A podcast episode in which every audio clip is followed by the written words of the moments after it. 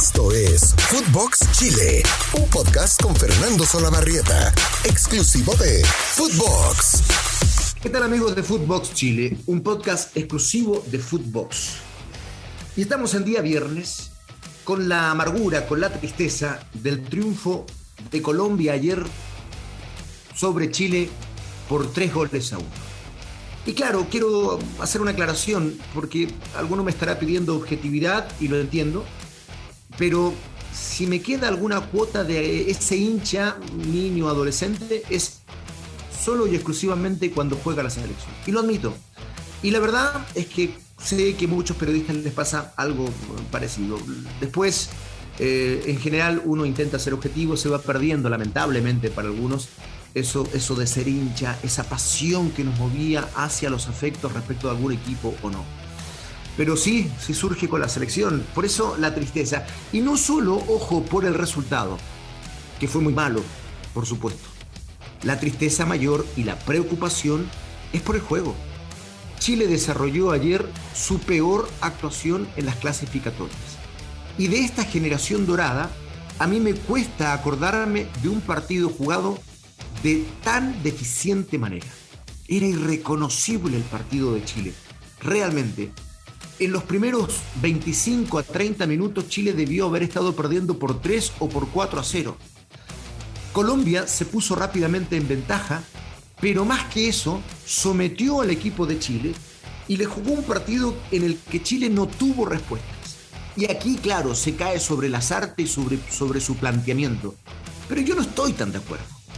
Y no quiero defender a Lazarte, que por cierto tiene muy malos números en la selección, ya voy a dar el detalle. Pero quiero que de una vez por todas, por más que adoremos a estos chicos de la generación Terada, demos en cuenta sus responsabilidades. Ayer el partido no se pierde por el planteamiento de Lazarte. De hecho, era el mismo planteamiento que tuvo frente a Ecuador, donde Chile hizo un buen partido, le faltó volumen ofensivo, pero hizo un buen partido y terminó empatando después de 24 años en la altura de Quito. Este planteamiento era el mismo, insisto.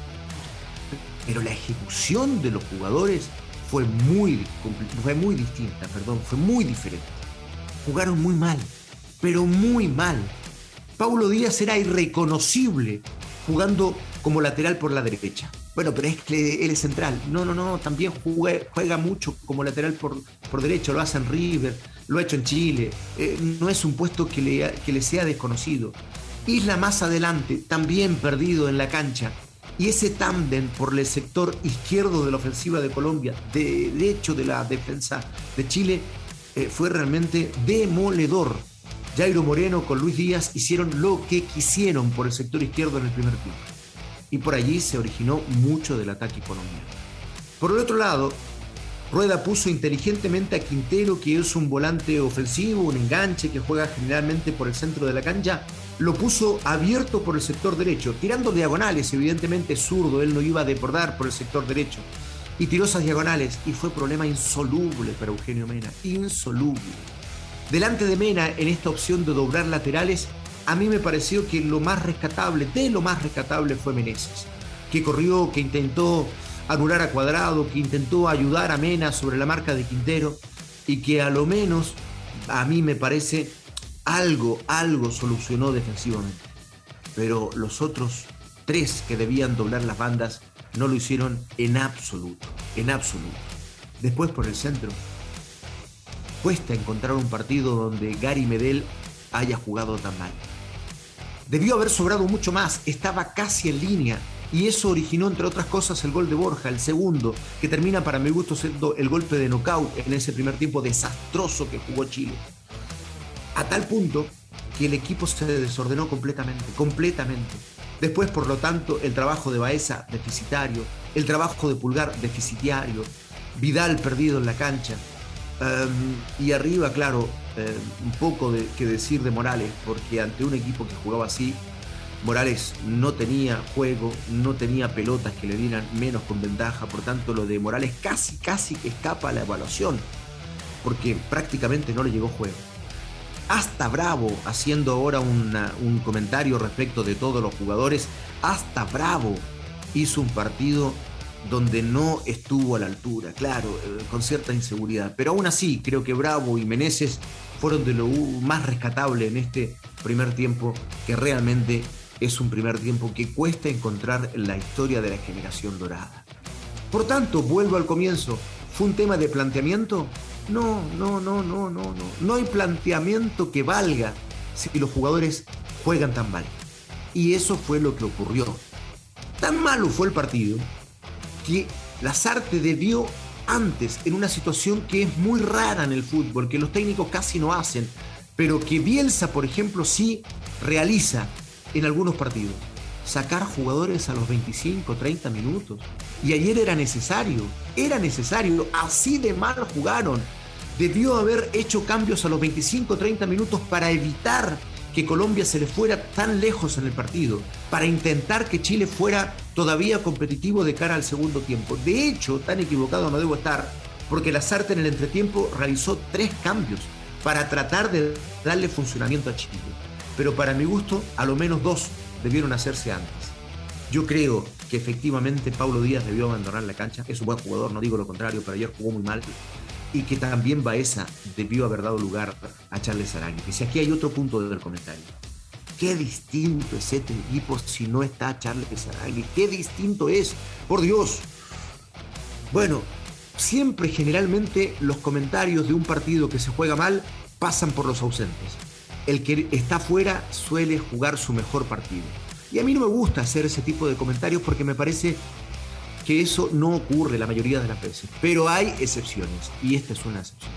De verdad, Aranguis era súper necesario, el equipo hace simetría en torno a él, el equipo se ordena en torno a él. Y esa sería seguramente una de las explicaciones de ver un equipo tan poco mecanizado, tan desordenado dentro de la cancha. La presencia de Aranguis lo ordena. Y eso ocurrió precisamente cuando en el segundo tiempo eh, fue parte del equipo. En esos tres cambios que realizó Lazarte tratando de volver a darle funcionamiento a un equipo que durante la primera fracción se vio completamente desconectado, inconexo, desordenado, poco mecanizado. En fin, dicho esto, pasemos a hablar ahora de Lazarte. Es verdad, Lazarte tiene pobres números. Fíjense ustedes que en los partidos oficiales, tomando en cuenta Copa América y clasificatorias, Lazarte ha jugado 10 partidos.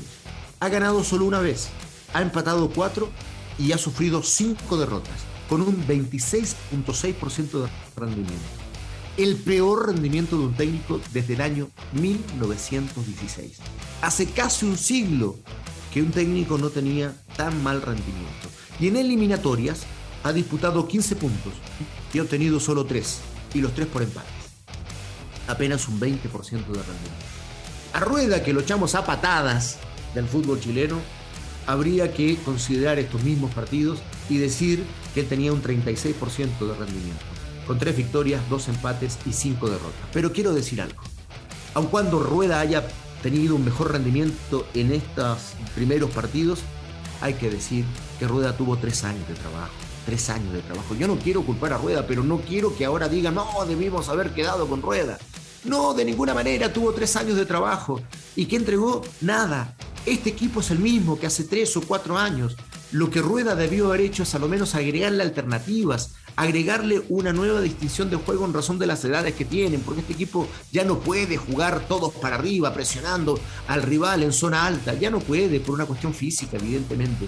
Ese cambio debió haberlo hecho Rueda y haber agregado en tres años algunas alternativas para que Lazarte no mire hacia la banca y no vea nada nada que pueda aportar a un equipo. Son los mismos, los mismos 11 o 10 que están disputando y que están defendiendo a la selección y que la están sosteniendo hace 8 o 10 años.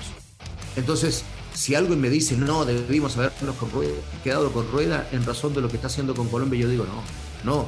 Si el daño de rueda no tiene que ver con los puntos obtenidos, que de paso eh, también es algo responsable de haber de haber eh, perdido con Venezuela y de haber perdido los puntos con Colombia acá. Cinco puntos que nos harían mucha falta ahora. No solo es responsable de eso, es responsable que durante tres años la selección chilena se haya estancado, no haya tenido nada que ofrecer, nada, ni alternativas en la banca, ni un juego diferente. En fin, vamos a lo próximo. ¿Qué nos queda? Un repechaje. ¿Chile lo va a pelear? Sí, se nos quedó largo Colombia. Yo decía en el podcast anterior, no es tan necesario ganar. Por supuesto que me gustaría ganar frente a Colombia, pero lo necesario es que no pierda. porque si no Colombia se nos va a acapar y, él, y Colombia marca el quinto puesto. Al no, al no empatar y perder el partido, Colombia se nos fue a seis. Pero aún así, aún así, Chile va a pelear el quinto puesto. Se los aseguro. Chile aún así va a pelear el repechaje. ¿Qué tiene que hacer para eso? Bueno, obtener puntos que le permitan estar en una zona de 24 unidades. Para Rusia, el repechaje se cerró con 26 puntos. Fue Perú, que de paso sacó a Chile por diferencia de gol. Para Brasil 2014 fue de 25 puntos. Uruguay obtuvo ese repechaje. Para Sudáfrica 2010 fue de 24 puntos. También Uruguay. O sea, Chile tiene que aspirar a esos 24 a 25. Ya el otro día les decía yo que lo más probable es que este repechaje sea de menos de 26. Por la gran cantidad de empates hay mucha fuga de puntos y porque hay dos escapados, Brasil y Argentina. Por tanto hay que aspirar a 24 unidades. Y Chile tiene que hacer entonces 17 puntos. ¿Cómo los tendría que hacer?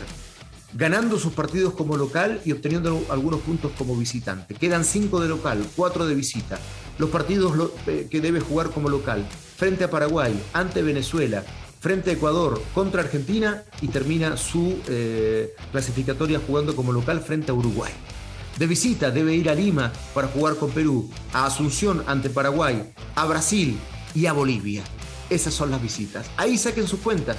Ahí hay que obtener 17 puntos. A mí me parecen posibles. Todavía, todavía me parecen posibles. Pero ya el equipo tiene que salir de perdedor. Y lo más importante, en lo último que quiero comentarles, lo deficitario del juego de ayer, los malos rendimientos individuales, eh, asustan. Pero más asusta la falta de gol. Más adelante volverá Alexis y a lo mejor ese gol vuelve. Pero de cara a lo que hay que ganar, hay que solucionar también la falta de gol. ¿Cómo quedó la clasificatoria después de los partidos que se jugaron ayer? Eh, voy a, recopilar. Uruguay 1-0 frente a Ecuador, Paraguay le ganó a Venezuela por 2-1, Argentina venció a Bolivia por 3-0 y Brasil le ganó a Perú por 2 goles a 0. De esa manera, la tabla de posiciones queda con Brasil con 24 puntos, Argentina 18, a ambos le falta el partido entre sí, Uruguay 15 unidades, Ecuador 13, Colombia 13, hasta ahí estarían los eh, cupos para la clasificación, tomando en cuenta que el quinto tiene que ser repechaje. Uruguay se queda con 11, Perú con 8, Chile octavo con 7 unidades, Bolivia con 6, Venezuela con 4. En resumen, pésimo partido el jugado ayer Lazarte tiene pésimos números, pero ayer no se perdió por el planteamiento de Lazarte. Se perdió por la mala ejecución de los jugadores, por un pobre, pobrísimo rendimiento de los jugadores. Y después hay que buscar 24 puntos para llegar al repechaje. Es tesis. A lo mejor el repechaje se va con más puntos, pero lo más probable es que sea en torno a los 24. Para eso tiene que sacar Chile 17 y tiene 5 de local, 4 de visita. De aquí para adelante hay mucho trabajo. Y la ilusión y la fe que uno tiene la única vez que se hincha, que es cuando juega por la selección, está intacta. Intacta. Les hablé un podcast con malas noticias, pero quiero terminar, insisto, con la ilusión de que Chile, pese a todo, escúchenme y cóbrenme esta palabra, pese a todo, va a pelear el repechaje. Les dejo un abrazo grande, que tengan bonito fin de semana. Hasta el próximo lunes. Escúchenos los lunes, los miércoles, los viernes en Fútbol Chile y eh, en todas las plataformas y búsquenos en nuestras redes sociales. Desde acá, le mandamos un abrazo junto a Fede del Cuento. Que les vaya bien. Buen fin. Chau, chau, chau, chau, chau. Esto fue Footbox Chile con Fernando Solabarrieta, podcast exclusivo de Footbox.